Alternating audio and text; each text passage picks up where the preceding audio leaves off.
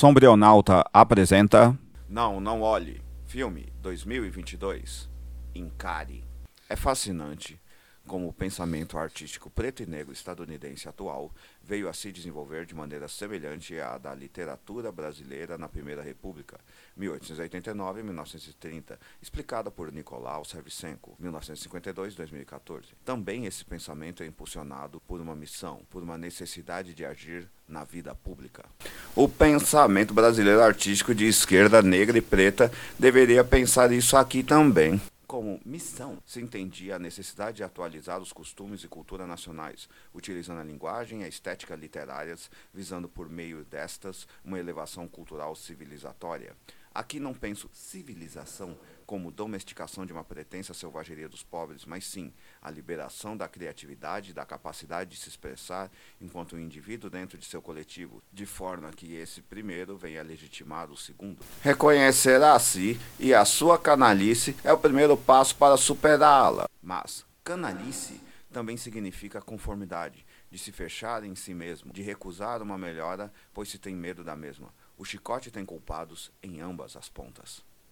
Essa é a postura de Jordan Peele, 1979, talvez até mesmo sua missão, que nesse filme ganha novos contornos, tanto repensar a cultura preta e seus desdobramentos, como pensar a experiência fílmica e seu impacto na negritude de modo geral.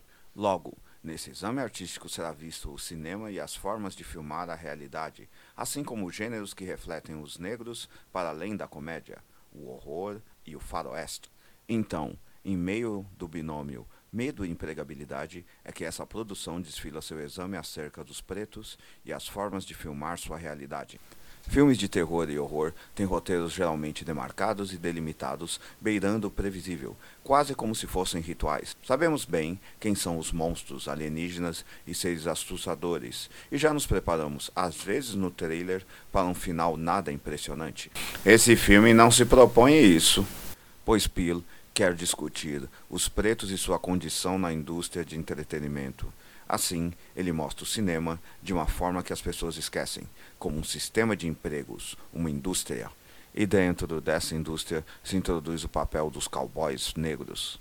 Vários filmes têm feito esse resgate da cultura sertaneja. Sim, um sertanejo é aquele cuja cultura é baseada na locomoção por cavalo, e a atração atual por automóveis provavelmente é fruto de uma continuidade dessa necessidade de se mover num território. Sendo que destaco, no quesito dessa discussão da cultura sertaneja negra estadunidense, o maravilhoso Concrete Cowboy, Alma de Cowboy, 2020, e para entender o papel do cowboy negro, o forte Vingança e Castigo, 2021. Pile aqui não se propõe a discutir o trabalho desses negros no passado, mas sim no presente, porém fazendo um pequeno apanhado da história das filmagens de como elas surgem, com cenas sequenciadas de um cavaleiro negro. Assim se faz uma coisa que muitos historiadores de direita e de esquerda, infelizmente, esquecem: discutir o mercado de trabalho dos negros no setor de entretenimento sem divinizá-los ou entronizá-los como se fosse alguma compensação pela escravidão. O mercado de entretenimento continua sendo, como outros mercados, o local onde a carne mais barata, inclusive de ser filmada, é a negra. E esse é um dos binômios desse filme o papel dos negros no cinema, mas também em todo o sistema de entretenimento.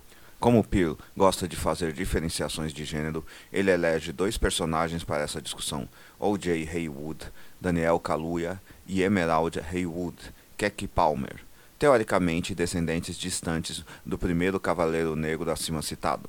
O.J. é o clássico trabalhador negro, calado, avesso à esfera pública, embora só possa sobreviver nela, e Emerald, falante, boa comunicadora, mas desempregada. Essa oposição entre os dois é uma dialética muito boa no filme, como os dois acima de tudo se veem como irmãos. Esse é um tema recorrente também em filmes de trabalhador, a da paixão de irmãos uns pelos outros. Tal paixão é dada pelos olhares de O.J. a sua irmã, Aliás, a brilhante atuação de seu intérprete é que nos guia nesse filme que é sobretudo sobre o olhar, de como as pessoas e os negros enxergam e se enxergam.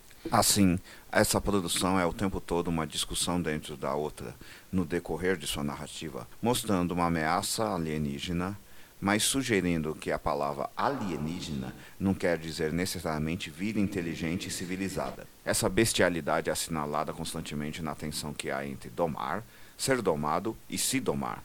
As recorrentes cenas de um surto de um chimpanzé em um programa de televisão nos lembram o ótimo álbum da banda Fishbone, 1979, Tintin's Badass Revenge, 1996, em que se imagina o que aconteceria se o personagem mascote do anime Speed Racer, 1967, o chimpanzé Tintin, viesse a surtar.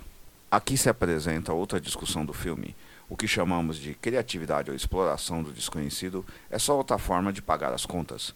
Os irmãos tentam descobrir e filmar a estranha entidade biológica alienígena que está no rancho de sua família. Todavia, aqui está mais uma vez a desconfiança de Peter.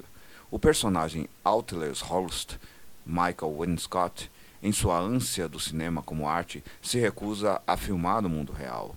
Aqui, nosso diretor negro faz uma crítica à sua própria arte, valorizando o outro ofício da imagem, que por excelência se mostrou mais confiável não só aos negros, mas aos proletários no geral, devido à sua facilidade de domínio enquanto procedimento desde a União Soviética a fotografia. Aliás, tal discussão também é recorrente na filmografia negra. O valor das fotografias para a composição da identidade e da estética preta, indiretamente de sua própria emancipação, como foi abordado em Corra, 2017, e também no Belo e Sensível A Fotografia, 2020. Logo, a narrativa então é como se olhar e como encarar o que os negros temem todo o tempo os personagens devem saber desviar seu olhar do perigo, aprendendo a observá-lo indiretamente de maneira segura, até que possam saber como superá-lo. Nesse ínterim, outra questão aparece, que sempre é associada aos negros: a eletricidade.